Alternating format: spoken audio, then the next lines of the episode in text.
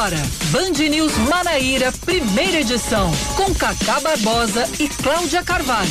Terça-feira, dia 29, 29 de junho de 2021. Hoje é dia de São Pedro, São Pedro Pescador, o homem que tem a chave do céu.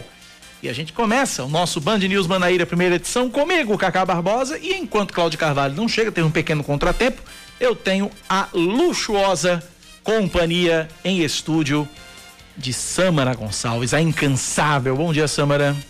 É, bom dia, Cacá Barbosa. bom dia a todos os ouvintes da Rádio Band News FM. Eu já a vejo. Eu também já a vejo. Já a vejo. Já a vejo. Ela é. já está se aproximando aqui dos estúdios. É só o tempo de Samara trazer os destaques. Com certeza. Desta terça-feira. Daqui a pouco Cláudia Carvalho traz o, o, calendário dela, porque se ela não trouxer o calendário, não é o programa. Eu tentei fazer isso uma vez, mas não consegui, não, não porque não tem graça. Não. Eu só tem graça com ela. É verdade. Só tem graça com ela. Então vamos aos destaques desta terça-feira, 29 de junho de 2021. Vamos que vamos.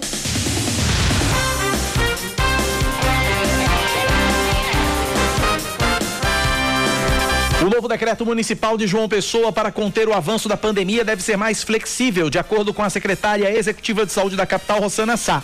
A flexibilização prevista se justifica pelo retorno da capital à bandeira amarela dentro do Plano Novo Normal Paraíba, que permite o funcionamento de um maior número de atividades. Antes da bandeira laranja, João Pessoa seguia algumas restrições impostas em decreto. Rosana Sá afirmou ainda que o reflexo das aglomerações deste fim de semana, quando foi comemorado São João, e das viagens para municípios do interior, inclusive inclusive em bandeiras laranja e vermelha, deve ser percebido nos próximos 14 dias com o aumento de novos casos. O documento deve ser publicado até quinta-feira. A Companhia Brasileira de Trens Urbanos vai atualizar o valor das passagens em João Pessoa, Maceió e Natal. A partir de sábado, dia 3, o usuário vai passar a pagar R$ 2,50. Atualmente a tarifa custa R$ 2,00. De acordo com a CBTU, o reajuste estava previsto para março, mas foi adiado para julho devido à maior vulnerabilidade das populações atendidas diante do impacto da pandemia e da paralisação das atividades econômicas. Morre nesta manhã, aos 68 anos de idade, a vereadora Graça Rezende, presidente da Câmara Municipal de Cabedelo e primeira mulher a assumir a prefeitura. Ela lutava havia quatro anos contra um câncer. Na última semana, graças a um pedido de licença do prefeito Vitor Hugo e do vice Mercinho Lucena, ela, ela exerceu de terça-feira até ontem o cargo de prefeita. Ainda não há informações oficiais sobre o velório e o sepultamento. O ex-prefeito de Campina Grande, Romero Rodrigues, afirma que quer ampliar o leque de partidos para compor a candidatura do bloco de oposição ao governo do estado em 2022. O nome de Romero é o mais cotado para a cabeça de chapa. Ontem, em entrevista a Cláudia Carvalho e Gerardo Rabelo no programa Muito Mais da TV Band Manaíra, Romero se disse um político de centro e que o projeto da oposição não vai se restringir a um lado ideológico. A Pfizer, ou, a, ou como diria aquele, esse menino, a, como é que é? A Pfizer. Pfizer. A Pfizer. A Psada. né? A Pfizer vai entregar ao Brasil ao longo da semana mais 2 milhões e 400 mil doses de vacinas em três voos. Os lotes vão chegar pelo Aeroporto Internacional de Viracopos, em Campinas. O primeiro envio vai ser hoje, mais de 520 mil imunizantes. Os outros voos estão previstos para amanhã e quinta-feira, com 936 mil doses cada. Ah, na semana passada, a Pfizer entregou também 2 milhões e 400 mil vacinas. 13 milhões de imunizantes já foram disponibilizados e até o fim do ano esse número deve chegar a 200 milhões.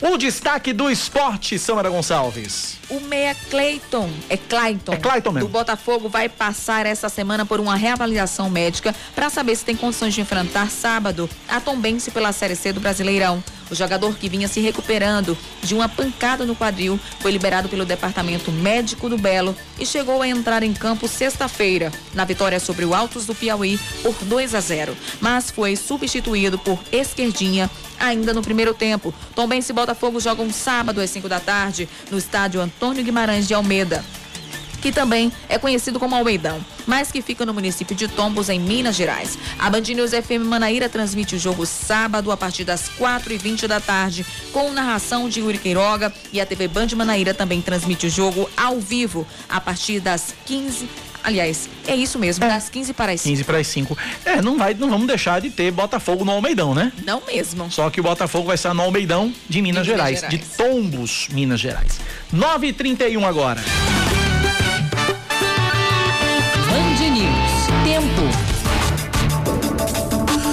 A terça-feira em João Pessoa deve ser de sol entre nuvens pela manhã e pancadas de chuva à tarde e à noite, mínima de 20 graus, máxima de 28. Agora na capital paraibana, temperatura de 26 graus. Na Rainha da Borborema, a previsão da meteorologia é de sol entre nuvens e não deve chover. Mínima de 17 graus, máxima de 28 neste momento em Campina Grande. Os termômetros marcam 24 graus. 9 horas 31 minutos na Paraíba, 9 e 31 Cláudia Carvalho, bom dia. Bom dia, Cacá. Bom dia para a nossa musa da redação, Samara Gonçalves, que já começou Muito o dia com a parte. gente. Já começou botando a voz pra jogo. Foi, exatamente. Ah, meu Deus. Obrigada pela ajuda aqui. Eu tava. Eu tava, na verdade, num- numa consulta médica e fui fazer um, um- enfim, uma consulta oftalmológica e acabei ficando Tá com a sem dia, enxergar Cláudia por alguns instantes. tô. Eu tô com um problema aparentemente simples, mas é muito incômodo. Alguns cílios estão nascendo pra dentro do olho. Nossa, Nossa. que loucura. Mas enfim, eu passo a bola para vocês. Muito Estou ali da bem. redação, trazendo Contra a nossa vontade. ajudando a Eu acho que você deveria ficar. Eu também acho, eu também acho. Só que, Defendo. só que você tem um monte de coisa pra fazer, né, Samara? Se você Tenho. ficar aqui, É. então. Porque Samara Gonçalves, pra quem não sabe, informação aqui, porque a Samara Gonçalves é a nossa chefe, a nossa coordenadora, gerente de jornalismo, se é que podemos. Não sei, é, é gerente de jornalismo mesmo o nome? É. É, enfim, Samara Gonçalves é a nossa gerente de jornalismo, é a nossa chefe aqui. Ela que manda na gente. Ela é que manda em nós Deus, tudinho aqui. Olha só. Ela é que manda em nós tudinho aqui. Então, é, Samara tem várias atribuições, coisas de chefe mesmo. Então a gente tá liberada, Samara. Vamos embora. Obrigadão. Tá liberada. Porque você manda da- do estúdio pra fora, do estúdio pra dentro, quem manda é nós, tá Olha certo? isso, tá vendo? Tá vendo a insurreição? Valeu, Samara. Um beijo pra você. 932, Cláudia Carvalho. Pra não perder a tradição, não quis fazê-lo, deixei pra você. O que é que tem o seu calendário hoje, dia 29 de junho Pois de é, 2021? Eu já disse que hoje é dia de São Pedro. Isso, eu acompanhei. Foi no momento que eu tava em deslocamento pra cá. Mas hoje, além de ser dia de São Pedro, é dia também do dublador, dia do engenheiro de petróleo, dia do Papa, dia do pescador amador e também do pescador, que imagino seja profissional, dia do telefonista e também é dia nacional da aviação de segurança pública do Brasil. É muito Três datas, in- coisa. três datas interligadas entre si, né? Dia de São Pedro, Sim. dia do Papa, que sim. Papa, o primeiro Papa foi Pedro, e dia do pescador, porque São Pedro Sim. era pescador. Então, três datas aí correlacionadas. Agora, E você também falou... tem uma, assim, se comemora também hoje, eh, além de dia de São Pedro, também é dia de São Pedro e São Paulo. São Pedro e São Paulo. Embora a data de São Paulo seja 25 de janeiro, porque eles lembram mais a data do martírio de Isso, São Paulo exatamente. do que a data em si. Né? São os dois apóstolos. Da, da- né? Mas, de- a- aliás, Cláudia, Os com pilares relação. da igreja. É, exatamente, pilares da igreja. Inclusive, Cláudia, você trouxe aí uma informação muito curiosa e que é uma, é uma frustração que eu carrego na minha vida. Hoje é dia do dublador, você trouxe, né? Eu Uhum. adoraria dublar. Eu- eu- meu sonho é ser dublador, mas não. é- Oscar Neto. Oscar né? Neto também. É um fascínio, é um fascínio muito gostoso. É muito bom você. Inclusive, aí a gente saúda, claro, eu acho que um dos maiores e mais longevos dubladores que este país conheceu, que está vivo até Uhum. hoje, com mais de 100 anos, Orlando Drummond. O seu E peru o da seu escolinha. Peru, exatamente. Ele fazia a voz, dentre outros, do Scooby-Doo, né? Ele fez voz de Scooby-Doo. Olha, se eu fizer a lista aqui, ele nasceu em 18 de outubro de 1919, Orlando Drummond já vai com 101, vai fazer 102 em Bênção de outubro. Deus. Né? E ele como dublador, olha, olha só a, a, a, a lista de dublagens de Orlando Drummond. Orlando Drummond fez Scooby-Doo, fez Popeye, a voz do Popeye é Uhum. dele, a voz do Alfio é teimoso, Sim. Né? A voz do Gargamel era dele, a Dos voz do papai, Smurfs. é, a voz do papai Smurf era dele. Veja você. Ele tava dos Agora, dois agora lados, ele era não, situação agora- e agora- oposição na é, aldeia. Agora em, em situações diferentes. No Gargamel foi no desenho clássico. Sim. O papai Smurf ele fez no filme, naquele filme, naquele filme de Ah, 2011. Né? Quem mais aqui que ele. Ele fez tanta coisa, ele fez tanta coisa. Tem uma lista aqui que se eu começar a ler a- a- as, a- a- as dublagens de, de Orlando Drummond, o programa termina e, e- e eu não consigo terminar. Foram muito. Então, eu acho que é uma. Eu acho que é sem dúvida nenhuma o maior dublador deste país, Orlando Drummond, que E acho que também é o mais famoso, né? É o mais Porque, famoso, né? Apesar de ser uma profissão difícil, exige muito talento, muita habilidade, enfim, é, é, é bem complicado, né? A, a função de dublador. Mas é uma função de bastidor. As pessoas normalmente não conhecem quem são os dubladores, É. conhecem os personagens. Mas o autor daquela dublagem, não. É, o, o Orlando Drummond, porque ele esteve na escolinha do professor Raimundo, e aí todo mundo identificou a voz. É, né? Porque a voz dele também é muito forte, é muito característica. É impossível não notar. Impossível, impossível. Então tá aí, dia do dublador hoje com 101 anos, Orlando Drummond. 9 da manhã, 36 minutos na Paraíba. Eu gostaria muito de ter sido dublador, Oscar também. É... Você sabe, eu, eu, eu, de vez em quando eu, eu, tenho, eu, tenho, eu tenho umas manias meio loucas em casa. Não sei se o Oscar Neto tem, mas eu vou confessar uma delas aqui. Você dubla sozinho em casa? Dublo sozinho. Eu boto o filme, no, eu boto o filme na legenda. Escolho um personagem, começo a ler a legenda do cara, tentar dublar, tentar acompanhar. Uhum. Mas é muito difícil acompanhar o movimento labial. É porque você tem que ter o, o, o tempo, é. tem que ter também a entonação uhum. e a voz. E outra, e outra, o, o, o texto que aparece na legenda, eu já fiz essa comparação. O texto que aparece na legenda não é o mesmo da dublagem. Uhum. Eles fazem adaptações no texto, na tradução do filme, para que o movimento labial esteja o mais próximo possível do ator. Uhum. É uma arte fabulosa é, da dublagem. Verdade. Eu queria muito ter sido dublador, quem sabe um dia. 9h37. Oscar Neto, a gente começa esse jornal depois desse momento refresco aqui, desse momento, dessa pausa refrescante aqui no nosso jornal, mas a gente começa com uma notícia triste, Oscar, porque a vereadora de Cabedelo, lamentavelmente, partiu e ontem, até ontem, ela estava ocupando a prefeitura de Cabedelo, Oscar. Posso trazer uma curiosidade claro. sobre esse fato? É, na verdade, a transmissão do cargo de Vitor Hugo para Graça foi uma homenagem. Porque, Graça Rezende. É, para Graça Rezende foi, foi uma homenagem porque ela estava muito doente já há muito tempo e o estado de saúde havia se agravado, então o prefeito Vitor Hugo decidiu prestar uma, uma última homenagem né, a ela em vida. Uh, fazendo a transmissão do cargo. No domingo ela se sentiu mal, ainda estava como prefeita, mas passou mal e foi hospitalizada e infelizmente hoje de manhã ela não resistiu. Oscar Neto, é. as informações, Oscar. Ainda... Graça Rezende, né? Exato. E ainda não temos as informações ainda sobre o velório do corpo da presidente da Câmara Municipal de Cabedelo, a Graça Rezende. Como vocês já adiantaram, ela morreu após perder uma batalha contra o câncer. Aos 68 anos, ela lutava contra a doença há pelo menos quatro. Graça chegou a assumir a prefeitura de Cabedelo entre a última terça-feira e ontem, como Cláudia trouxe aí esse histórico por causa de um pedido de licença, né? Pediu a licença formalmente, mas foi uma homenagem. A gente, a gente até estranhou né, a licença do prefeito, porque ele não deu nenhuma justificativa para essa, pra essa ausência. aqui, não, por causa de São João é. tal, mas enfim, foi um Mas não foi. Agora está explicado. Né? Porque tá explicado. Vitor Hugo se licenciou e Messinho, Lucena também. Quer dizer, os dois fizeram. Porque na ausência de um assumiria o outro. Exato. Mas para graça assumir, tinha que sair os dois. Os dois. Né? E eles também não podiam dizer porque, enfim, era, era bem delicado Exatamente. dizer que estavam prestando uma última homenagem. É, não, não ia ficar legal, né? Já, e ela... Iam dizer, já estão matando a mulher e tal, né? Com isso, Graça foi a primeira mulher, mulher, da história da cidade a assumir a prefeitura. Além da, de vereadora por três mandatos, sendo presidente por dois, Graça era professora e já foi ex-primeira-dama de Cabedelo, esposa do ex-prefeito Edésio Rezende, conhecido como Dedo Rezende, foi secretária de Educação por duas vezes, secretária de Bem-Estar e, Ação Social também, lá em Cabedelo. Ela não é paraibana, ela é nascida em Luiz Gomes, no Rio Grande do Norte, e além de Dedo Rezende, deixa duas filhas e três netas.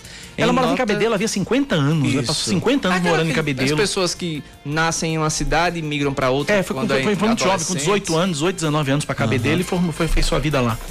Pois é, em nota o prefeito de Cabedelo, Vitor Hugo, lamentou a morte da parlamentar. Ele disse que Cabedelo perde uma das suas maiores admira admiradoras e benfeitoras e uma mulher que sempre lutou pelo bem do município. Acabaram de divulgar que Sim. a prefeitura de Cabedelo ela decretou luto oficial de três dias pela morte da presidente da Câmara, a vereadora Graça Rezende, e o velório vai acontecer no Cabedelo Clube a partir do meio-dia. O sepultamento será às quatro e meia da tarde. Então, Como não foi Covid, né? Eu acho que vai é, ter aquele momento mais especial. Ela né? sofria de câncer de mama, já fazia cerca de quatro anos, né?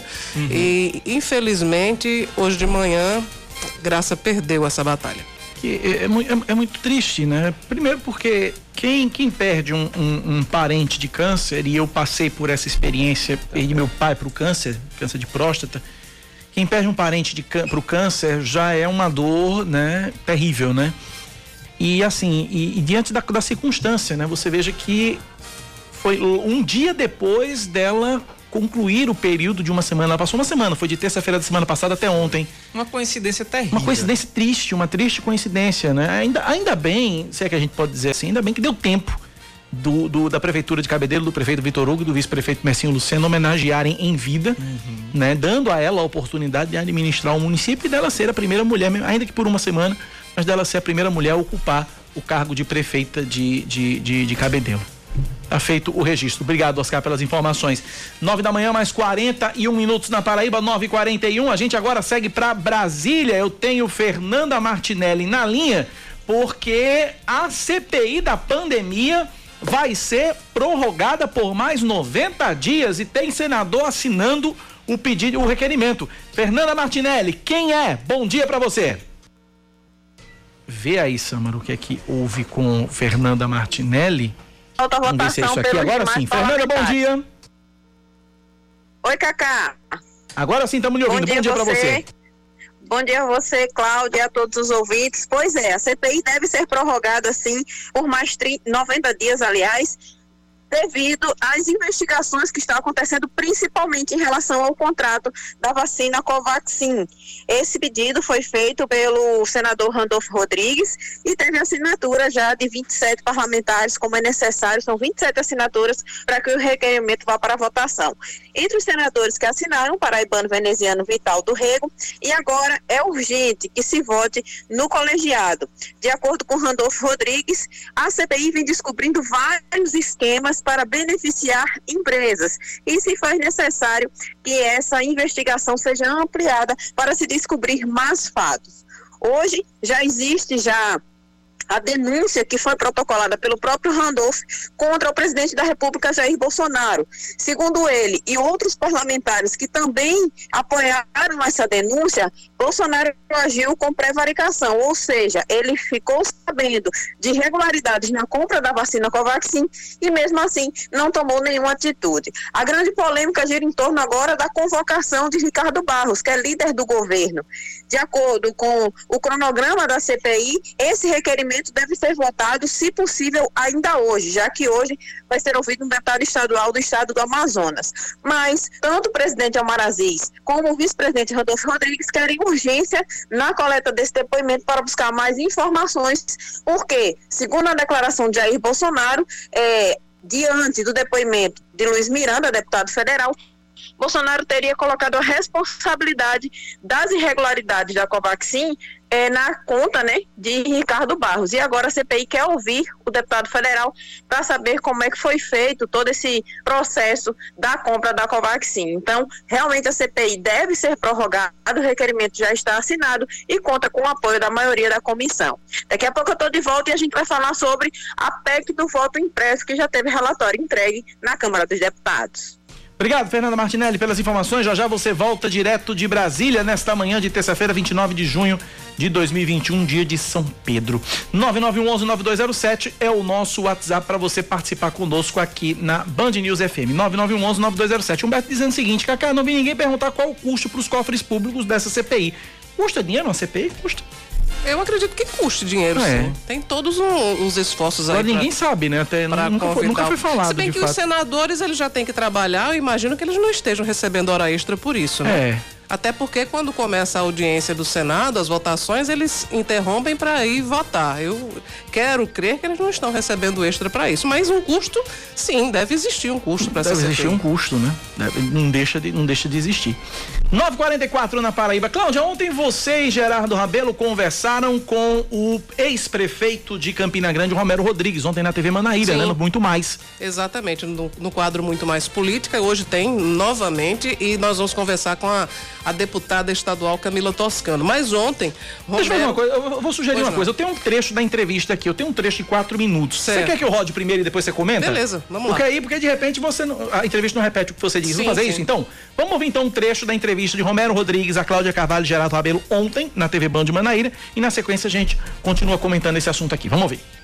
Romero Rodrigues, a oposição se reuniu na semana passada para já começar a definir né, os caminhos para 2022. O que, é que a gente poderia resumir desse encontro? Foi uma reunião inicial, a primeira de muitas que haverão de acontecer. Do ponto de vista da minha compreensão, foi super positiva, porque nós conseguimos, na realidade, já naquele primeiro encontro, reunir cinco partidos políticos, que de certa forma já é uma força significativa. Isso não significa dizer que não precisamos ampliar ainda mais. E o trabalho será exatamente com esse objetivo, de dar sequência ao que foi feito inicialmente nesse primeiro encontro, buscar ampliar esse leque de partidos, né, com outras lideranças que naturalmente têm representação na Paraíba, inclusive de boa relação conosco. Vamos tentar aí, com base no diálogo, na boa relação, na sinceridade, tentar ver se a gente consegue, de certa forma, fazer esse primeiro encontro se ampliar e a gente conseguir crescer partidariamente também com representação política da Paraíba inteira.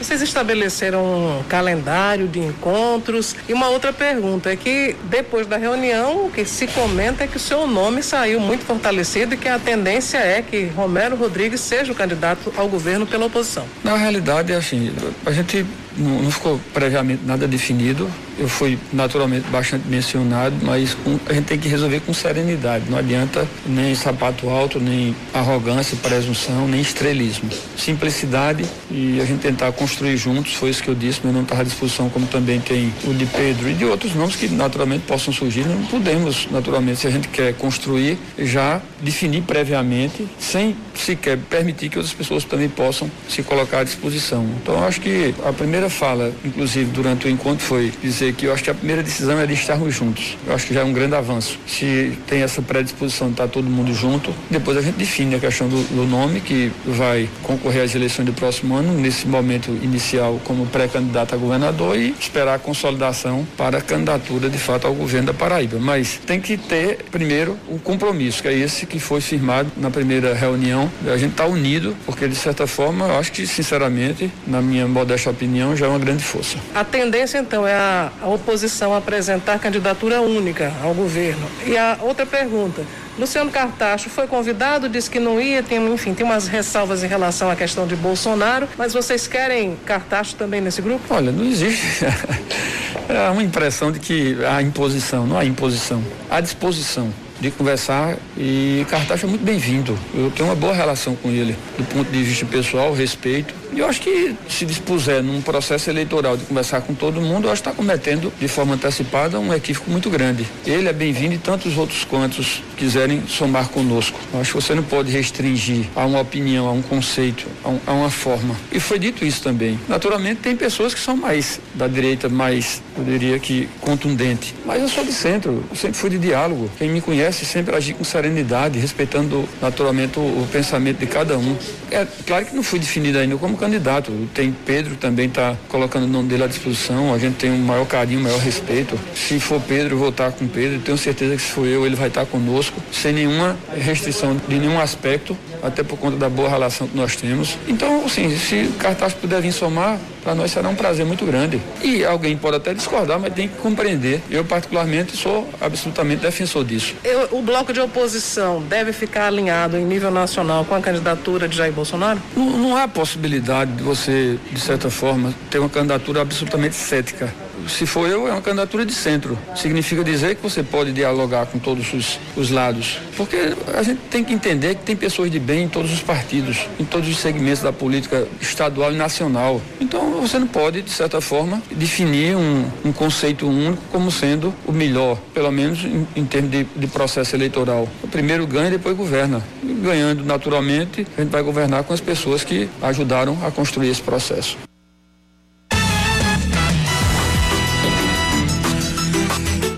Romero de Centro? É, ele se descreveu assim, mas eu vou, vou, vou avaliar a entrevista de maneira rápida, porque a gente já vai conversar também com o deputado estadual Ricardo Barbosa, né, que está em Brasília. Mas, Romero, tem um ditado, eu estava falando para Oscar Neto agora há pouco. Quem quer pegar a galinha não diz show certo? Então, Romero está num momento em que é preciso aglutinar quanto mais apoios, melhor.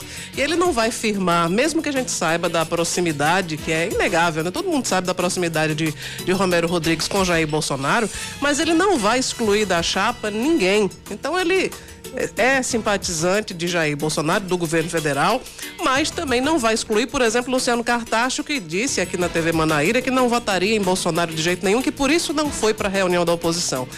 É, a exemplo, é, é, além de Cartacho, o Romero quer atrair outras lideranças que possam estar na oposição, que não se sintam confortáveis, por exemplo, com o apoio ao, à reeleição do presidente da República. Então a estratégia é essa, é de ser o mais maleável possível para conseguir essa tão almejada. É muito difícil conseguir a unidade da oposição, mas a meta dele é essa, e como político é, experiente que é, ele já adotou o discurso que mais se, se adequa com a meta que ele quer alcançar.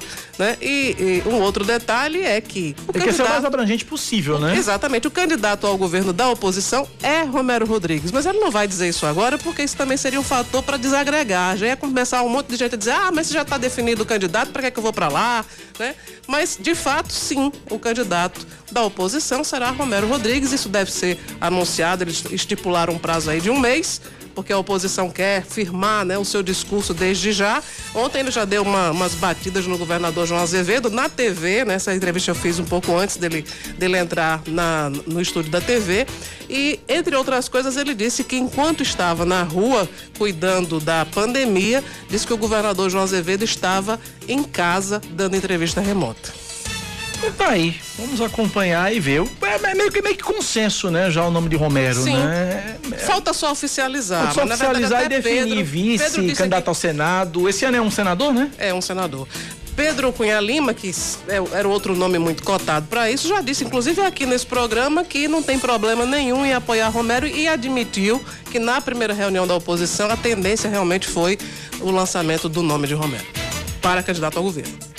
Ouvinte aqui dizendo o seguinte: Romero é de centro, assim como o camaleão assume a cor da paisagem.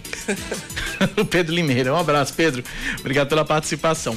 Nove da manhã, 52 minutos na Paraíba, 9h52. Nós estamos na linha com o deputado estadual Ricardo Barbosa, ele que é do PSB e conversa com a gente aqui na Band News FM. Deputado Ricardo Barbosa, bom dia, bem-vindo à Rádio Band News.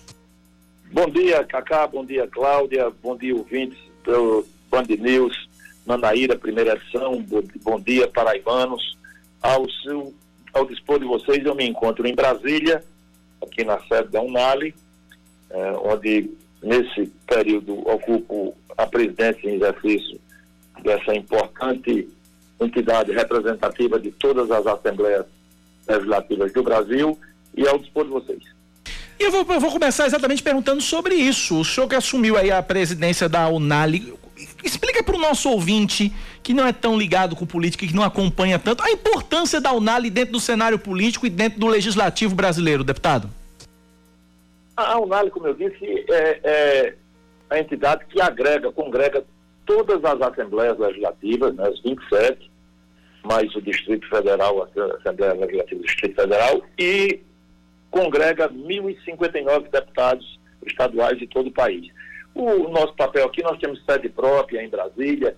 O, o nosso papel é dar suporte às assembleias legislativas nas tratativas de suas demandas, eh, respeitando as especificidades locais, é apoiar os deputados nas suas vindas a Brasília para é, acompanhá-los. A gente tem equipe para acompanhar assessoramento, para acompanhar os deputados na, nos seus despachos em ministérios, em órgãos públicos federais e também fazer tratativas né, junto ao Congresso Nacional de matérias que interessam ao Poder Legislativo Estadual em todo o país. Agora mesmo, a gente está numa movimentação, Cacá, de nós conseguimos, conseguimos um fato que é muito importante, graças ao, ao respeito que a, a Unali tem, e a gente conseguiu isso no Supremo Tribunal Federal, é que se nós tivermos apresentarmos uma matéria no mesmo teor, um projeto de resolução sobre qualquer tema, que esse projeto tenha sido aprovado por pelo menos 14 das 27 assembleias, a gente já entra com, com uma PEC no, tramitando no Congresso Nacional, já na, na, nas comissões, na comissão especial, para depois ir para a CCJ, e nós estamos fazendo uma tratativa nesse sentido presentemente, que é o aumento das prerrogativas dos estados né, e, consequentemente, das assembleias legislativas. A gente tem a atuação da Assembleia Legislativa muito limitada, né, e, em função disso, as prerrogativas dos, do, dos governos estaduais também, e nós já temos hoje seis projetos de resolução, inclusive o da nossa Paraíba, que eu fui o autor, aprovado. Temos nove em tramitação das assembleias, que agora quase todas estão de recesso, mas a gente espera que até o final de agosto nós tenhamos pelo menos essas 14, para entrar com a PEC do aumento das prerrogativas dos governos estaduais e das assembleias legislativas, né, fruto de uma ação nossa da, da Unali. Deputado, o senhor já tem uma relação próxima aí com a Unali já faz tempo. Eu queria saber se agora, nessa condição de presidente interino, se o senhor também nutre o desejo de ser presidente da, da Unali. Naturalmente, Cláudia, a gente, a gente tem um, uma luta antiga, eu sou um, um, dos, assim, que mais tem passagem na Unali, sabe, no seu corpo diretivo nos últimos 12, 14 anos. Eu, eu quero fazer um registro público de gratidão ao deputado João Gonçalves, colega João Gonçalves, amigo irmão, foi quem me inseriu nesse contexto da Unali. E depois João colocou na cabeça, disse, você ainda vai ser presidente da Unali. E a gente vem lutando, vamos ter eleição agora em novembro. Vamos ter eleição, era, era, tinha um acordo, eu, eu deveria ser, nessa eleição de novembro, o presidente da Unali. O ano passado, em novembro, teria sido, na sucessão da presidente Ivana, da atual presidente Ivana, teria sido uh, um, um deputado de São Paulo, mas aí com a pandemia, como a Unali ficou parado o ano passado praticamente todo o tempo, a diretoria executiva e, o, e o, os conselhos que integram a Unali resolveram prorrogar o mandato da presidente Ivana Bart, deputada da Bahia, na, na, na extensão disso o meu próprio de vice-presidente, e aí eu perderei, se, se for, for ser cumprido esse acordo da sucessão ser São Paulo, né, é, a gente faz muito tempo que não tem disputa aqui na, na, na Unali. Né? A eleição, claro, pode se dar por formação de diversas chapas, mas já há alguns anos que é, essas direções, as chapas são consensuadas e sem disputa. Então, eu, como não vou disputar mais mandato de deputado estadual, ficaria impossibilitado, porque a eleição de novembro elegerá o, o novo presidente para assumir em janeiro, né, e aí em novembro do, do, do, do, do ano 2022 se elege outro para assumir em janeiro de 2023. Como em 2023 eu não serei mais deputado estadual, porque concorrerei a uma cadeira na Câmara Federal, eu, se eu não for agora em novembro, não terei mais chance de presidir de, de fato de direito ao NAL. Eu estou agora numa eventualidade só até o dia 30 de julho.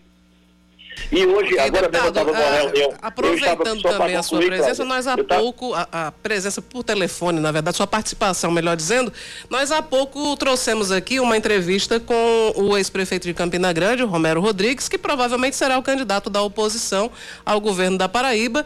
E eu queria saber como é que o senhor está vendo esse, esse movimento da oposição, que deve daqui a um mês né, oficializar quem é o postulante que vai, enfim, enfrentar João Azevedo nas urnas em 2022? Eu costumo dizer que em, em política né, não, não, se escolhe adversário. Né? O governador João não, não tem essa preocupação. É, nós sabemos, e aí como líder do blocão, da, da base, do, dos partidos que integram, que formam a base é, de apoiamento ao governador João na Assembleia, a gente, eu fico muito à vontade para dizer-lhe e dizer, a, e dizer aos milhares de ouvintes que nos escutam nesse instante que essa não é uma preocupação nem do governador João, nem nossa, porque haverá de ter candidaturas ou candidatura de oposição, de contestação à reeleição do governador João. E aí, esperar que eles se decidam, né? Eles, eh, eu não vou fazer julgamento desse papel, porque não me compete e não me cabe, mas qualquer nome que vier, seja Romero, seja outro nome, nós estaremos prontos para o enfrentamento e tenho muita convicção pela ação profícua que tem sido né, é, exercitada na gestão João Azevedo nesse primeiro governo, que o povo da Paraíba haverá de reconhecer a importância da recondução do governador João para um segundo mandato. Deputado, dois pontos que foram ontem alvo de crítica pelo pelo presidente do PSD, Romero Rodrigues, ele disse que o governador João Azevedo teve uma postura muito diferente em relação a ele no tratamento da pandemia e que enquanto ele estava nas ruas trabalhando, distribuindo máscara, enfim, atuando né, contra o coronavírus, o governador estaria em casa dando entrevista remota com medo do vírus. E outra, outro ponto é aquela reclamação corrente que é dele, de Bruno Cunha Lima, dizendo que o governo não tem prestigiado Campina Grande da maneira como a Rainha da Borborema mereceria. O senhor, como representante de Campina Grande, como é que também recebe essa, essas críticas?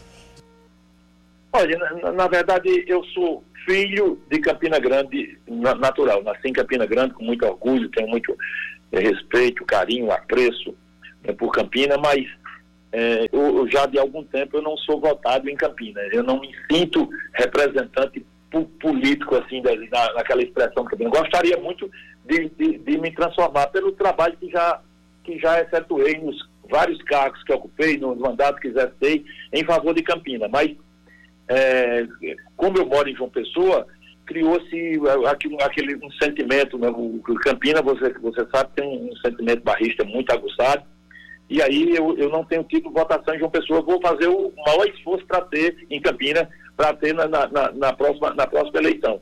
Pelo, pelo amor que tenho pela cidade, mas, enfim, é, eu não, não, não posso concordar com as palavras nem de Romero, nem, de, nem do prefeito Bruno, com o máximo respeito que devoto a ambos. Né? Primeiro, não é papel do governador estar no meio da rua, né? o, o, papel do governador é fazer o que ele tem feito, né? é, estimulando a vacinação em massa, criou um prêmio, né? que é um, um prêmio estadual para as equipes municipais, um prêmio de 3 mil reais para as, as, equipes que baterem meta de vacinação nos 223 municípios. E se, e se as equipes dos 223 municípios atingirem essas metas, todas elas, por exemplo, em Solânia são 12 equipes. Se as 12 equipes de Solânia cumprirem as metas do, desse, desse estímulo que o governador está oferecendo de 3 mil por equipe, todas receberão e mês a mês.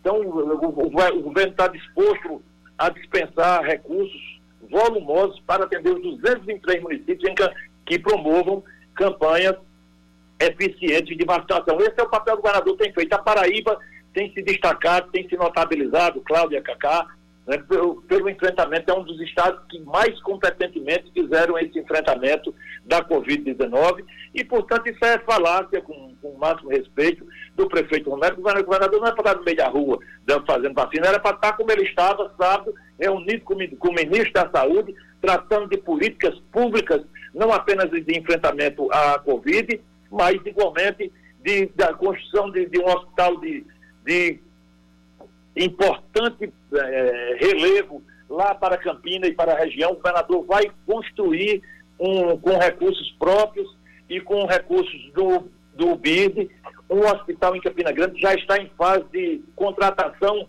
de empresa para fazer projetos, para fazer o projeto, e, é, na sequência a licitação para a obra, vai construir uma maternidade em Campina, é, então está construindo, está construindo não, vai licitar, agora está esperando apenas a Caixa aprovar e me parece, Claudio, você pode até como um excelente jornalista, igualmente Cacá, vocês podem fazer essa prescrição aí, vocês é, é, me parece que não foi a licitação, já não foi aprovada pela Caixa Econômica, o projeto já foi aprovado, por conta que não houve ainda a cessão do terreno pela Prefeitura Municipal para a construção do Centro de Convenções, obra de 120 milhões de reais, redentora para Campina Grande, sobre todos os aspectos, comercial, turístico, transformar a Campina numa grande praça de eventos nacionais e internacionais, com um moderno equipamento para tanto. E eu, eu soube, vocês podem checar isso, colocar o radar de vocês,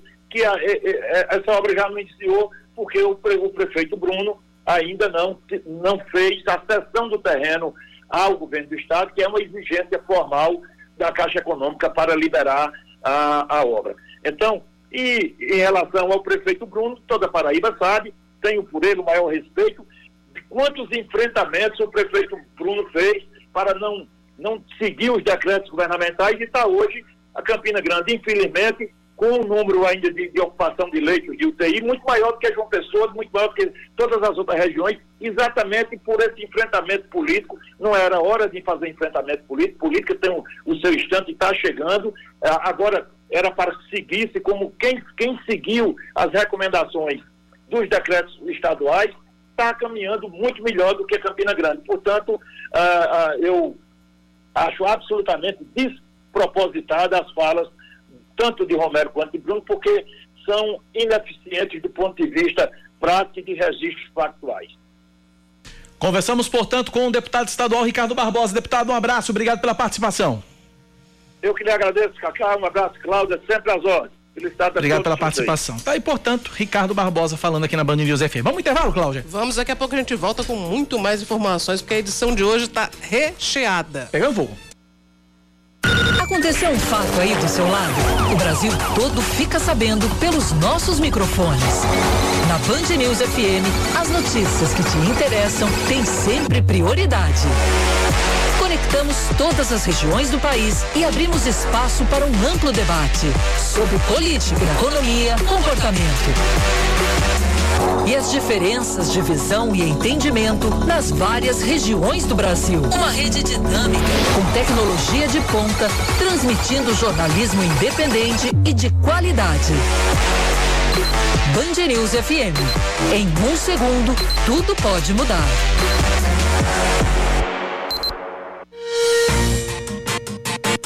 Band News FM. Em um segundo, tudo pode mudar.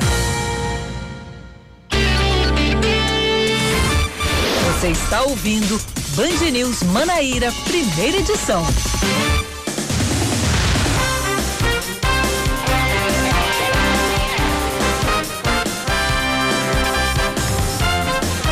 Agora são 10 horas e 10 minutos. Nós estamos de volta com Band News Manaíra, primeira edição. Tudo igual 10 e 10. Será que vale um prego? Não, né? É um preguinho, uma. Como é que chama aquele preguinho pequenininho? Uma taxinha. É, pronto. Uma taxinha de sapato. Exato. Tá bom. Vai. É, 50 mandados de busca e apreensão são cumpridos na Paraíba e em mais cinco estados durante a operação Bolchonê. É isso mesmo? Bolchonê? É. que investiga fraudes em contratos do então Ministério da Integração Nacional, que é hoje o Desenvolvimento Regional, pelo INSS e também a Funasa com uma empresa de tecnologia. De acordo com os investigadores, essa organização criminosa, sob suspeita, também teria tentado firmar um contrato com a Embratur, mas aí ela não teve êxito. As ordens foram expedidas pela Justiça Federal, que ainda decretou o bloqueio de cerca de 22 milhões de reais nas contas dos investigados, além de afastar servidores públicos de suas funções e proibir a empresa sob suspeita de fechar novos contratos. De acordo com a Polícia Federal, essa ação está focada em supostos crimes de peculato, organização criminosa, lavagem de dinheiro, fraude à licitação, falsificação de documento particular, corrupção ativa e passiva. É um verdadeiro strike. É um strike aí, viu? É um combo daqueles, viu? A Prefeitura de João Pessoa vai liberar a circulação de veículos no Largo de Tambaú, que era o último trecho ali da Avenida Epitácio Pessoa até o Busto da Mandaré. De acordo com o secretário de Planejamento da capital, José William, o retorno, o retorno vai ser em horários específicos. Não há prazo para a implementação dessa mudança, mas ela só vai acontecer depois que as ruas do entorno e que dão acesso à praia receberem nova pavimentação e sinalização. O estacionamento das ruas na área também deve ser alterado, ou seja, o projeto todo vai ser modificado ali do Largo de Tambaú, né? Também continuamos falando aqui sobre trânsito. A Superintendência Executiva de Mobilidade Urbana de João Pessoa vai implementar depois de amanhã, dia 1 uma faixa exclusiva de ônibus na Avenida Vasco da Gama, em Jaguaribe. 27 linhas trafegam pelo corredor. A nova faixa exclusiva vai ter 1.400 metros de extensão, iniciando no trecho entre a saída do bairro de Cruz das Armas, entrando à esquerda na Vasco da Gama e seguindo até a Avenida João Machado. Esse trecho só tem 1.400 metros? É, tem 1.400, mas parece mais, né? Parece mais, né? O Sistema Nacional de Empregos da Paraíba oferece esta semana mais de 500 vagas de trabalho em João Pessoa, Campina Grande, Conde, Guarabira, Mamanguape e São Bento. 425 são para João Pessoa, sendo 100 para operador de telemarketing. A lista completa de vagas está disponível no site cine.pb.gov.br ou em, eh, para obter informações sobre as vagas, os telefones 3218-6619, 3218-6618 ou 3218-6624, Cine Estadual. O ministro de Minas e Energia, Bento Albuquerque, nega a possibilidade de apagões e também de racionamento de eletricidade neste momento, mas pede que as pessoas usem a energia de forma consciente e racional. O apelo foi feito em um pronunciamento ontem em rede nacional de rádio e televisão. O Brasil vive atualmente a pior crise de falta de água nos reservatórios das usinas hidrelétricas em mais de 90 anos. Diante desse cenário, o ministro alegou que o consumo responsável de energia é o único caminho para evitar transtornos maiores até o fim do ano. O ministro Bento Albuquerque também deu detalhes da medida provisória que centraliza as decisões sobre o assunto. O grupo vai ser formado por integrantes dos ministérios de Minas e Energia, da Economia, da Infraestrutura, do Meio Ambiente e também do Desenvolvimento Regional. A seleção brasileira vai enfrentar o Chile nas quartas de final da Copa América. A definição do adversário do Brasil foi ontem, no encerramento da fase de grupos. Os outros confrontos são Peru e Paraguai, Uruguai e Colômbia, e Argentina e Equador. Ontem os argentinos golearam a Bolívia por 4 a 1 e os uruguaios derrotaram o Paraguai pelo placar de 1 a 0. 10 da manhã, 14 minutos na Paraíba, 10 e 14. Deixa eu atender aqui um apelo de um ouvinte aqui, pedindo doação de sangue é, no Hemocentro, direcionada a Rui Nóbrega Leal. Está internado na Clinepa preferência do tipo A positivo, é doações meu, no. Olha aí, Cláudio Carvalho, doação no Hemocentro. Eu, na verdade, já deveria ter ido, deveria ter ido já faz tempo. Eu até falei no dia do doador de sangue que eu verdade. iria. Só que eu lembrei que eu tava com a crise alérgica no dia, preferi não ir. Mas é, hoje é a deixa que eu tava esperando. Então pronto, tá aí. Leve em, do, em nome de Rui Nóbrega Leal. Vou até encaminhar pra você, Cláudio. Já anotei aqui. Ah, então tá tudo certo, nada errado. 10 e 15 na Paraíba. Pois é, agora nós vamos dar prosseguimento ao Band News Manaíra, trazendo um assunto que está rendendo uma polêmica incrível lá no município de Areia, né? Por causa de faixas de uma Uh, de uma fa... na verdade são uma não foram várias faixas que foram colocadas na cidade com a, o alerta para que as pessoas usassem obrigatoriamente máscara né, na, em toda a extensão do município de Areia.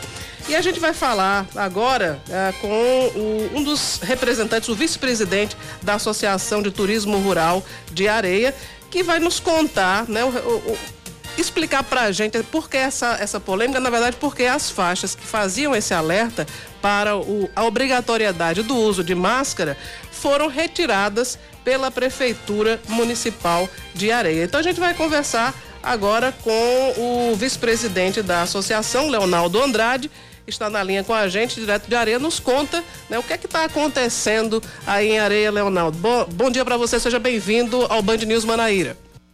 É, bom dia, Cláudia Carvalho, bom dia, Cacá Barbosa, é, bom dia, Samara, e a todos os ouvintes da Band News. Nós já iniciamos agradecendo é, a oportunidade e o espaço para expor aqui né, a nossa fala e esclarecer a, as pessoas a, sobre essa polêmica que é, independe da nossa vontade, né? E não fomos nós que geramos polêmica nenhuma, pelo, pelo contrário, nós só queremos trabalhar. Para quem não conhece Areia, Areia é uma cidade histórica, tombada pelo Patrimônio Histórico Nacional, o IFAM, né? é uma das cidades turísticas do Brasil, é hoje um dos principais roteiros do turismo de experiência no país, né? e nós somos parte desse trade turístico e temos uma associação chamada ATURA, Associação de Turismo Rural e Cultural de Areia. Quem conhece Areia sabe que a Atura já fez inúmeros projetos, inúmeras campanhas, por exemplo, de distribuir flores na cidade, de ornamentar a cidade, de manter a cidade limpa, distribuir coletores de lixo para que a população e os turistas, de maneira civilizada, coloque ali os seus resíduos e deixe ali para que a, o poder público recolha. Não é a primeira campanha que a Atura fez. Pelo contrário, a Atura é uma associação sem fins lucrativos, né? E que já tem mais de 10 anos e que congrega todos os pequenos empresários do trade turístico de areia. A areia, assim como outras cidades do Brejo Paraibano, também tem né, essas associações. A nossa é uma das primeiras, se não a primeira, e que tem sido um modelo para outros municípios. Pois bem, é, quando a atual gestão assumiu o poder, por uma razão que nós desconhecemos, é, partiu para um enfrentamento que tem gerado muita polêmica nas redes sociais, na imprensa de um modo geral, e eu tentarei aqui em minhas palavras explicar essa última. A primeira delas, a primeira polêmica, foi a retirada das flores, dos vasos, dos bancos que a associação colocou na cidade, eh, sob ah, o pretexto de que esses bancos estariam obstruindo a cidade. Não é verdade isso, porque esses bancos já estavam lá há muito tempo e nunca houve qualquer reclamação. Pelo contrário, os moradores até adotaram esses bancos e essas flores porque é algo que diferencia realmente a cidade, é exemplo de tantas outras cidades eh, turísticas no Brasil e no mundo. Ultimamente, com a questão da Covid, não é surpresa para ninguém que o turismo foi o segmento econômico mais atingido. Tá? Todos os empresários de turismo vêm amargando grandes prejuízos, desde as grandes corporações aos pequenos empresários de turismo, porque o turismo foi o primeiro segmento que parou com a Covid e talvez seja o último a normalizar em função das razões que todos nós sabemos, do desestímulo às pessoas a é, viajarem. Ocorre que é, o turismo é também né, a atividade econômica que mais gera emprego, o investimento feito. Né? Areia hoje tem no turismo uma das suas principais atividades econômicas, gerando muitos empregos diretos e indiretos. E no afã de fortalecer esse vínculo, divulgar que nós estamos trabalhando e estamos nos eh, preparando cada vez mais para receber bem o turista, nós, da Atura, desenvolvemos uma campanha de chamamento da população e dos turistas, ressalte, não apenas para os turistas, mas para a população em geral, sobre a importância das medidas de biossegurança, sobretudo o uso de máscaras. E fizemos eh, três modelos de faixas que foram distribuídos em alguns pontos da cidade, outros na zona rural e alguns e alguns algumas dessas faixas também no campus da universidade que fica aqui em Areia da Universidade Federal da Paraíba.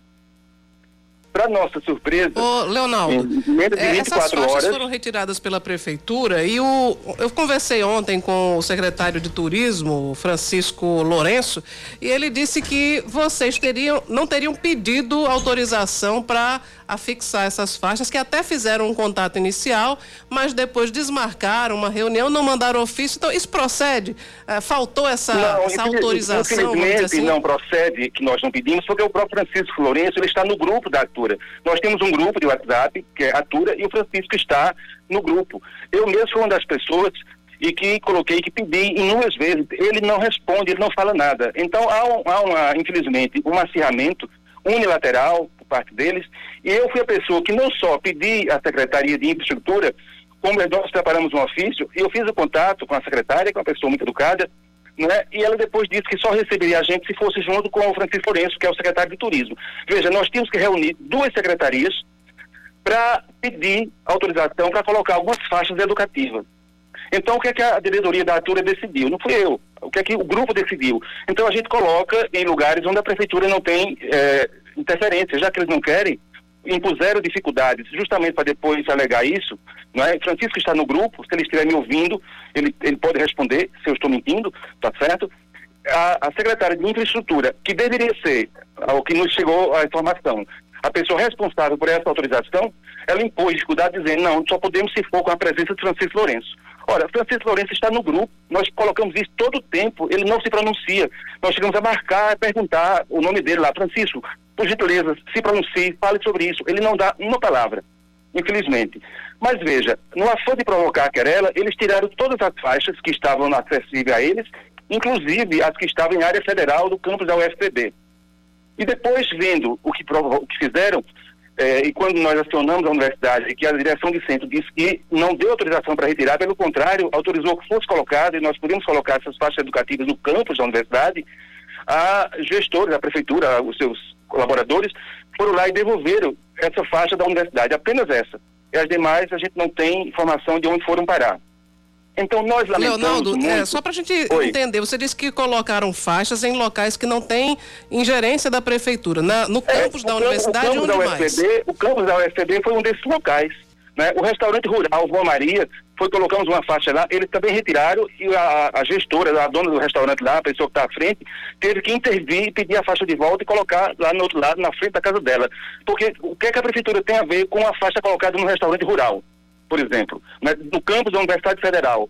Tanto não tinha que eles, eles foram lá devolver a faixa e pedir desculpas né, ao diretor do centro, que ia ser aberta uma sindicância para averiguar por que retirar a faixa.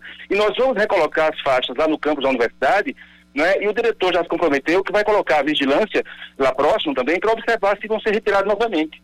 Porque nós não entendemos qual é a razão de se colocar, por exemplo, faixas como nós mandamos para vocês, com esse conteúdo, turismo responsável em areia, turismo consciente, use máscara, use máscara sempre.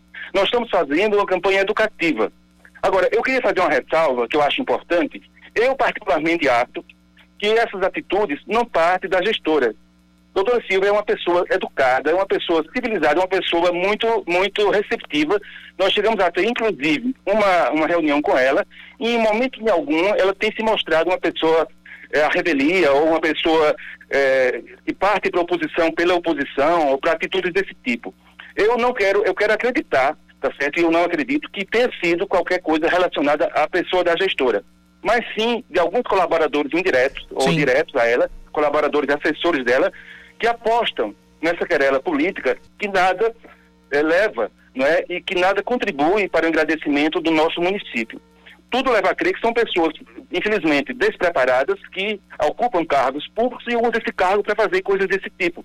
Eu, eu, eu tenho a convicção de que a doutora Silvia, que é a gestora municipal, não é uma pessoa que se passa por esse tipo de coisa. Mas, infelizmente, está acontecendo, tem acontecido. E isso Ok. prejudica a imagem do turismo e da nossa região. Ok, deu para entender? Obrigado ao Leonardo Andrade, que é pres- vice-presidente da Associação de Turismo Rural e Cultural do município, e lá, lá de, de Areia. E aí é, é um impasse muito grande, é uma confusão das grandes que a gente tem. E do outro lado, como a gente faz aqui o, o- o- jornalismo como deve ser feito, do outro lado eu tenho agora o procurador da prefeitura do município de Areia, o Rodrigo Rabelo, tá na linha, conversa com a gente também a partir de agora. Procurador, bom dia, bem-vindo à Rádio Band News, obrigado por nos atender. Bom dia, bom dia, cumprimento a toda a bancada, cumprimento a toda a audiência nesse momento e cumprimento ao professor Leonardo, que me antecedeu, um grande empreendedor do município de Areia, uma grande referência no turismo local. Porque são duas, duas perguntas muito básicas. A primeira, qual é o motivo da retirada dessas faixas, que é o grande cerne da questão, e qual é a possibilidade de chegar, de se chegar a um consenso e atender tanto as necessidades da prefeitura quanto as necessidades do, do- da associação, eh, procurador? Pois bem, o único motivo da retirada das faixas foi porque a legislação municipal, o Código de Postura do município, ele estabelece de maneira expressa que qualquer tipo de utilização, de fixação de faixa, de quadro, de painel, de placa, de aviso, de congêneres, no Areia tem que ser de um requerimento ao município e uma análise técnica da Secretaria de Infraestrutura para posteriormente haver a autorização expressa para a fixação dessas placas, principalmente no tocante aos locais. Afinal de contas, estamos tratando de um município que é patrimônio histórico, é tombado, existem interesses eh, paisagísticos que estão expressos na lei, é somente o cumprimento da lei.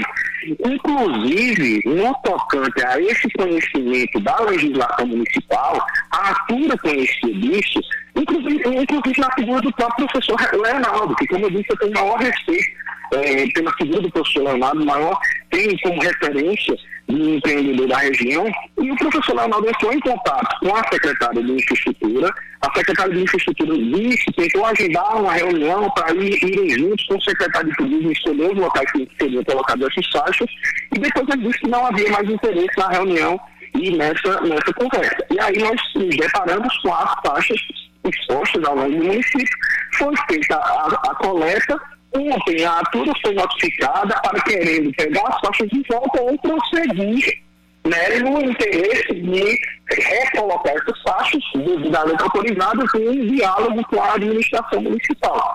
É tão somente, a lei municipal está tão somente cumprindo uma determinação legal que a legislação estabelece e que a associação ela tem pleno conhecimento do funcionamento.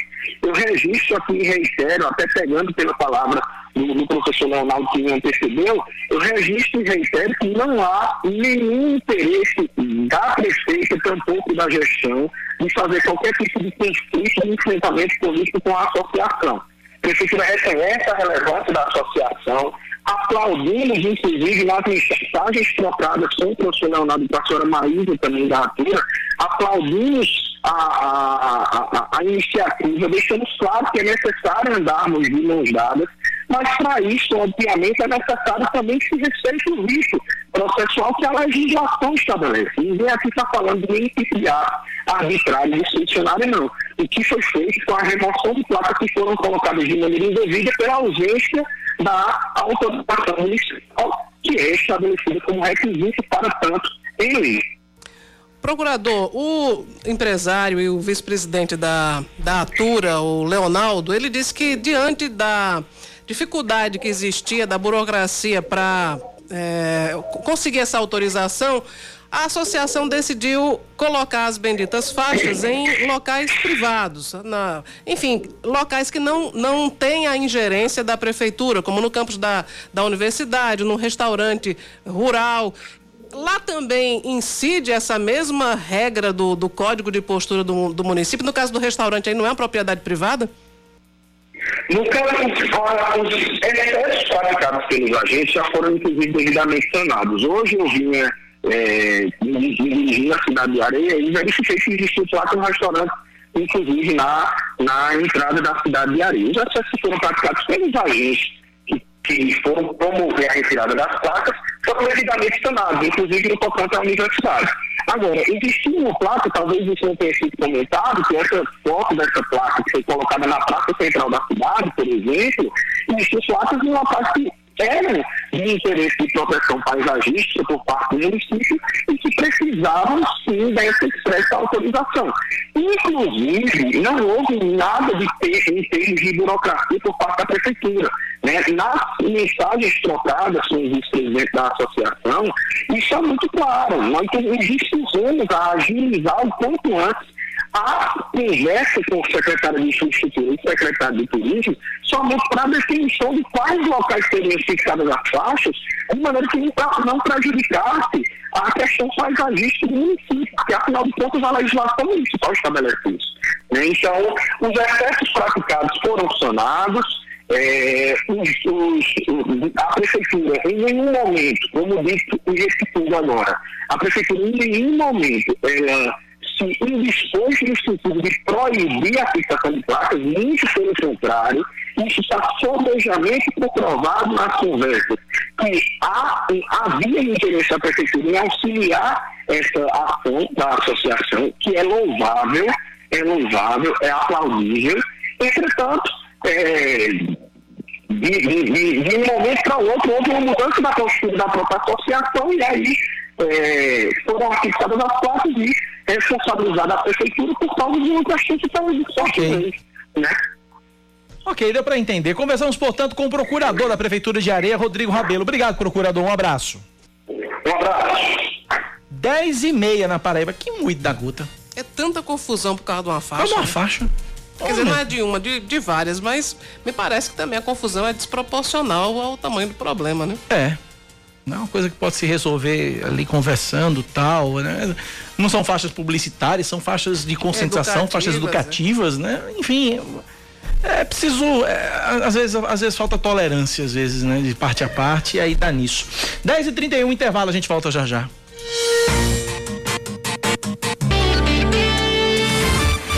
Você está ouvindo Band News Manaíra, primeira edição.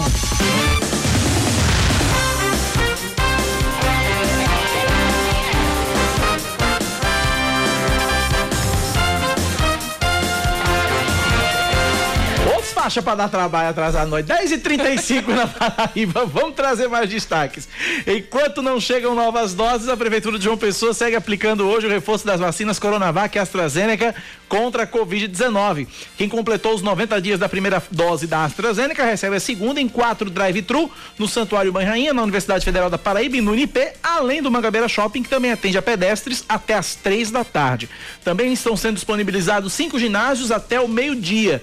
Já a segunda dose da Coronavac, para quem completou o ciclo de 28 dias depois da primeira, é aplicada apenas no Liceu Paraibano até o meio-dia. O acesso à vacinação é exclusivamente por agendamento no site vacina.joaopessoa.pb.gov.br ou no aplicativo Vacina João Pessoa. A propósito dessa questão da vacina, nosso ouvinte Luciana Ponzi disse que se eu for doar sangue já vai ser para o, o, cidadão que vai receber um alívio duplo, né? Porque além de receber a doação, já estou vacinada mais é, ou menos. Sei, é, né? Eu estava em dúvida agora, fiquei aí, em né? dúvida sobre se poderia doar, porque eu, eu, eu, tomei vacina contra a Covid na sexta-feira, né? Uhum. Mas eu já tirei a dúvida aqui com Shirlene Gadelha, ela disse que pode sim. Dois dias depois de receber a imunização, você já pode. E, vai os anti, e vão os anticorpos também, não? Aí eu não sei. Não Uma sei. pergunta, né? Mas acho que sim, né? É. Não deve ser um super anticorpo, mas. Não deve ser uma super vacina, mas. É, né? um anticorpo mais ou menos, né? Mais ou menos, né? Mas vamos lá. O secretário estadual de saúde, Geraldo Medeiros, prevê para julho um aumento no número de internações por Covid-19 na Paraíba. Ele acredita que isso deve acontecer a partir do dia 12, quando se completam 15 dias depois do fim dos festejos, dos períodos. Eita! 15 dias do fim dos do período dos festejos juninos. Desde antes dos dias de São João e São Pedro, a secretaria manifestava preocupação com as aglomerações, principalmente em festas na zona rural. Por decreto estadual, os feriados de São João e São Pedro foram cancelados a fim de tentar reduzir a circulação de pessoas entre a capital e o interior, mas entre domingo e ontem o tráfego na BR-230 foi intenso, principalmente em direção a João Pessoa. O pagamento dos salários dos servidores públicos do governo do estado e da prefeitura de João Pessoa começa hoje. Os primeiros a receber são os aposentados, pensionistas e reformados. Já amanhã é a vez dos servidores da ativa, da administração direta e também indireta. O governador da Paraíba, João Azevedo, assina a ordem de serviço da primeira obra do programa Rodovias PB. O serviço vai ser a implantação, pavimentação e restauração da rodovia PB 103, que liga os municípios de Dona Inês e Bananeiras. Somente essa obra está orçada em aproximadamente 24 milhões de reais. Em um evento realizado ontem, João Azevedo também celebrou os 75 anos de fundação do Departamento de Estradas de Rodagem da Paraíba, o DER. Um milhão de doses prontas da Coronavac vão ser entregues pela farmacêutica chinesa Sinovac hoje ao Brasil. A remessa com os imunizantes vai desembarcar no aeroporto de Guarulhos, na Grande São Paulo, por volta das 8 da noite. Enquanto isso, o Instituto Butantan começou a produzir 10 milhões de doses da Coronavac com os insumos que chegaram sábado da China. A entrega ao Ministério da Saúde ainda deve levar mais duas semanas. O Butantan precisa fazer o envase, a rotulagem, embalagem e um controle de qualidade antes de fornecer as doses ao Programa Nacional de Imunização. Destaque do esporte, Cláudia. O 13 deve anunciar essa semana uma lista de jogadores que não vão ter os contratos renovados para a sequência da Série D do Brasileirão. Boa. Boa parte desse elenco tem vínculo até amanhã. O goleiro Leandro Santos, o meia Fernandinho e o atacante Jairinho não foram relacionados para o jogo do último domingo e devem ser dispensados. O 13 empatou em 1 a 1 com o Souza no Amigão em Campina Grande e chegou a 53 dias sem vitórias na temporada. 10 e 39 uma informação rápida para os contribuintes que têm veículos com placa final 6.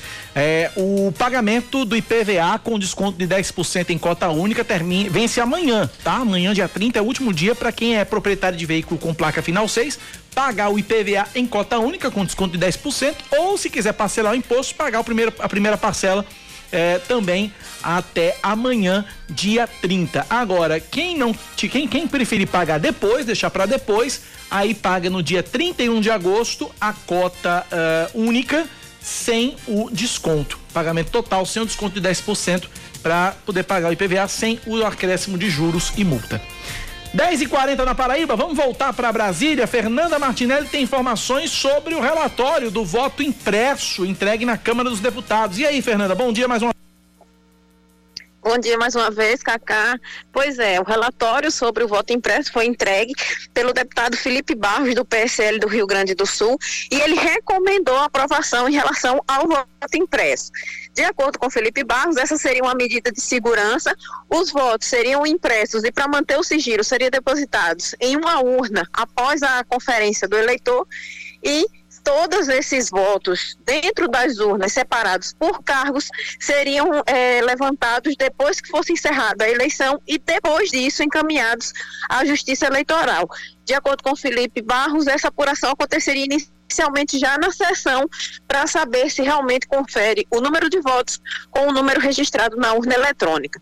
11 partidos já se posicionaram contra o voto impresso porque acreditam que é um retrocesso em relação ao processo eleitoral como um todo e não acreditam que haja nenhum tipo de fraude nas urnas eleitorais. O debate vai ser amplo, muita coisa deve mudar em relação ao voto impresso, mas agora a comissão especial visa tratar justamente sobre essa polêmica de certa forma e essa questão do voto impresso já deve entrar na PEC da reforma eleitoral, que vai ser analisada, se possível, ainda esse ano. Mas diante de tantos debates, de tantas discussões, só deve ser votada no ano que vem.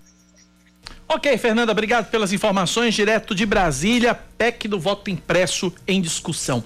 10 horas 41 minutos na Paraíba, 10 e 41 Hoje é dia de São Pedro. Dia de São Pedro e de São Paulo, né? Mas o, o, mais, digamos que o mais badalado hoje é o, São, é, é, o, é São Pedro, já que São Paulo tem a data dele lá, que é 25 de janeiro, mas São Pedro é um dos mais badalados do dia de hoje. E hoje tem um calendário, uma programação de missas e de celebrações é, em louvor a São Pedro e talvez, creio eu, São Paulo. Mas para falar melhor do que eu sobre isso, a gente está na linha com o padre Luiz Júnior, exatamente da paróquia São Pedro, no bairro de Manaíra. Padre, falei certo, padre? Eu tirei zero no catecismo. Bom dia. Bom dia, Cacá, bom dia, Cláudia, bom dia aos que nos ouvem pela Band News FM, é uma alegria estar falando com vocês. De fato, hoje a igreja celebra o martírio de Pedro e Paulo. Mas como você falou, Pedro caiu mais no gosto popular, né? Vai ver que por ser pescador, mais identificado com a nossa realidade de Nordeste, de região de praia, a gente tem essa devoção grande, principalmente por parte dos pescadores, porque Pedro também ele foi foi um pescador que deixou tudo, deixou a sua barca, deixou a sua rede para seguir Jesus Cristo logo no início da vida pública de Jesus. Eu queria que o senhor falasse, padre, para antes da gente falar da programação de celebrações, a importância de São Pedro dentro do contexto da Igreja Católica. Foi o primeiro Papa, foi a pedra, né? Como Jesus próprio disse que São Pedro seria a pedra da, da, da Igreja. Queria que o senhor falasse sobre rapidamente sobre a importância de São Pedro dentro do contexto da Igreja Católica, padre. É, de fato, hoje no Evangelho que nós é, que nós ouvimos e vamos ouvir nas missas do dia de São Pedro, São Pedro diz exatamente isso, né? Tu és pedra e sobre esta pedra eu edificarei a minha igreja.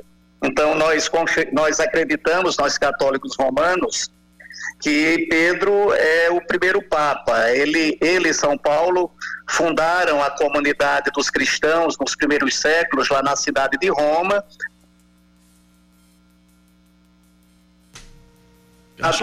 ali naquela, naquela cidade, um na Basílica Vaticana, a Basílica de São Pedro e outro na Basílica de São Paulo, e esta cidade que guarda é, os corpos de Pedro e Paulo, onde eles foram martirizados, é onde tem hoje lá o bispo de Roma, o Papa. Hoje é dia do É a internet, o problema com a internet aí que está impossibilitando contato com o padre. Vamos tentar refazer. Se for o caso, a gente faz a, refaz a moda antiga. O contato com o padre Luiz Júnior, pároco da, de, da, da igreja de São Pedro, no bairro de Manaíra. Vamos refazer esse contato. Teve celebração hoje pela manhã, parece que tem celebração agora à tarde também, né? Só refazer o contato com o padre Luiz Júnior para ele concluir o raciocínio e falar a respeito da, da importância, ele vem dizendo a importância de São Pedro dentro do contexto da Igreja Católica. Essa programação também de hoje deve ter sofrido alterações por causa da pandemia, né? Ah, havia, enfim, programações que tinham procissões, enfim, aglomeração e nesse momento, infelizmente, não, ainda não é possível, né? Ainda não é possível. Não conseguimos refazer o contato com o padre? Vamos, vamos aguardar, os canetos tá tentando ali. Conseguimos? Refizemos? Vamos lá então. Vamos lá então. Padre, o senhor falava, padre, a respeito, Padre Luiz Júnior da paróquia de São Pedro em Manaíra. O senhor falava a respeito das basílicas, São Pedro, São Paulo, no Vaticano, que são as sedes da igreja. Pode prosseguir, padre, por gentileza.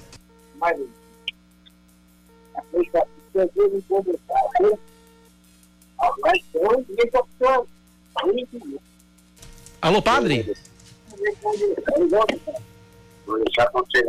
É, tá, tá, tá, tá complicado. Vamos fazer o seguinte, vamos, vamos pro intervalo? A gente vai para o intervalo, na volta a gente retoma o contato com o Padre Luiz da Igreja de São Pedro, pároco da Igreja de São Pedro em Manaíra. O intervalo é rapidinho, são 10h46 a gente volta já já. Band News FM. Em um segundo, tudo pode mudar. Ative sua atitude a bordo do novo Nissan Kicks. Primeira parcela só para 2022. Três primeiras revisões grátis. Disponível em pronta entrega. Consulte condições. É na Carneiro Nissan. No trânsito, sua responsabilidade salva vidas. Agora tem trabalho. A Prefeitura lançou o maior programa de infraestrutura da história de João Pessoa. Mais de um bilhão em investimentos. Obras com recursos próprios e em parceria com o governo do estado e o governo federal.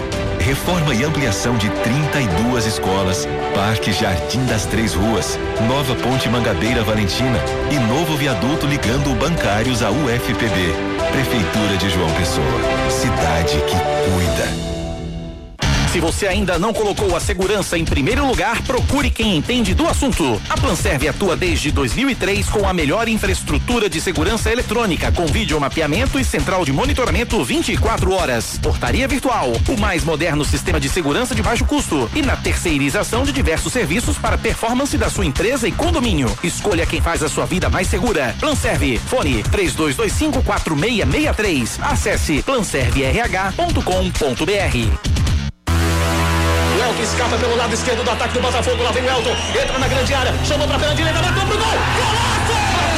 Bate de esquerda. Volta gol. Vai ter rebote. Vai botar o segundo. O Botafogo venceu a primeira em casa na Série C e agora pode ser líder. Neste sábado tem jogo aqui na Band News Manaíra e também na TV Manaíra. Tombense e Botafogo. No rádio a partir das 4h20. Na TV a partir das 15 para as 5. Veja, ouça, torça e vibre com o Belo em busca do acesso. Band News Manaíra, aqui o futebol paraibano é notícia. Band News FM. Em um segundo, tudo pode mudar. Você está ouvindo Band News Manaíra, primeira edição.